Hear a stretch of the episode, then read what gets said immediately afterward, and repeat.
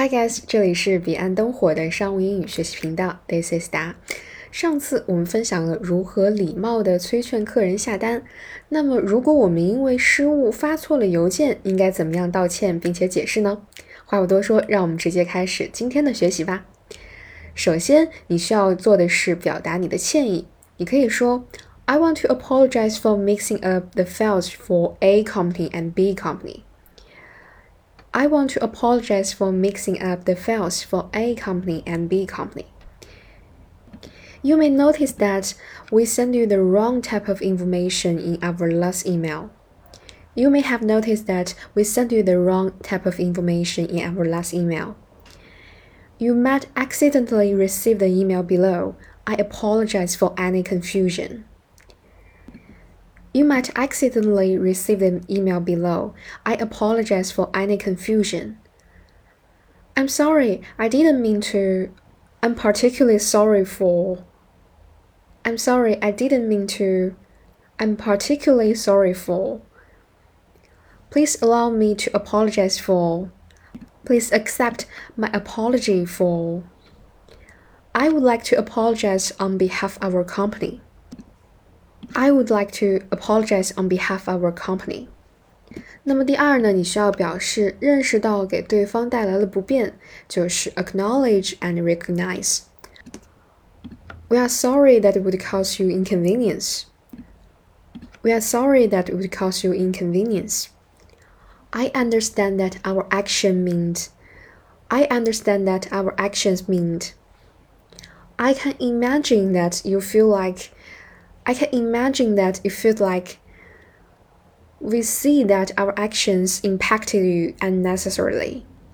We see that our actions impacted you unnecessarily. 那么第三呢，你就要去解释一下具体的原因，explain why. In our efforts to optimize our distribution process, we overlooked it. In our efforts to optimize our distribution process, we overlooked it the defect, the problem was caused by. The defect, the problem was caused by. The error was due to. The error was due to. Our internal communication failed as a result of. Our internal communication failed as a result of. 那么最后呢，你要保证下不为例，给顾客一个 promise。你可以说 ，We are convinced that the changes we've implemented will prevent this from happening again. We are convinced that the changes we've implemented will prevent this from happening again.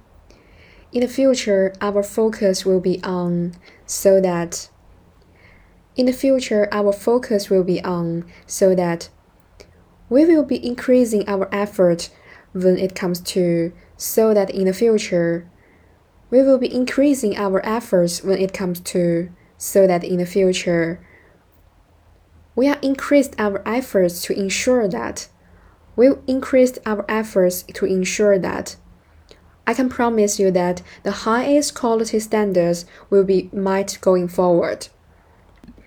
I can promise you that the highest quality standards will be met going forward.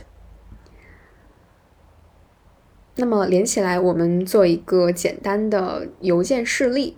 你可以说，Hi, you may have noticed that we've sent you the wrong information in our last email. Firstly, we want to apologize for any inconvenience our mistake might have caused you.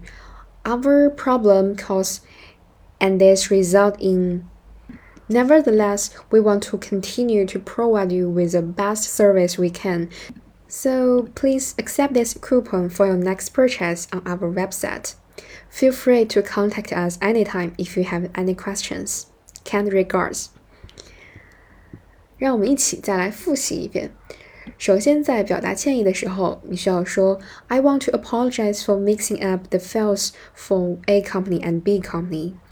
You may have noticed that we sent you the wrong information in our last email.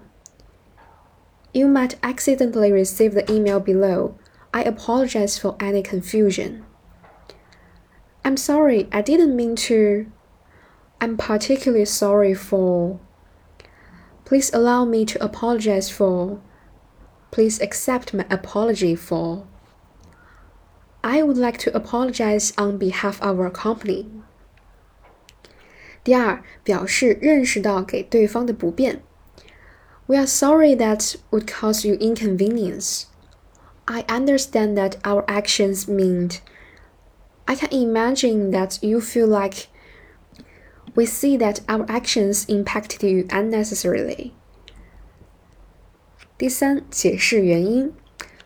In our efforts to optimize our distribution process, we overlooked the defect the problem was caused by. The error was due to our internal communication failed as a result of. 第四，保证下不为例，make a promise.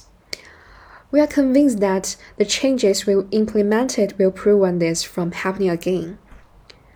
In the future, our focus will be on so that we'll be increasing our efforts when it comes to so that in the future we've increased our efforts to ensure that I can promise you that the highest quality standards will be met going forward. 连起来，你可以说 you may have noticed that we sent you the wrong information in our last email. Firstly, we want to apologize for any inconvenience our mistake might have caused you. Our problem and this result in.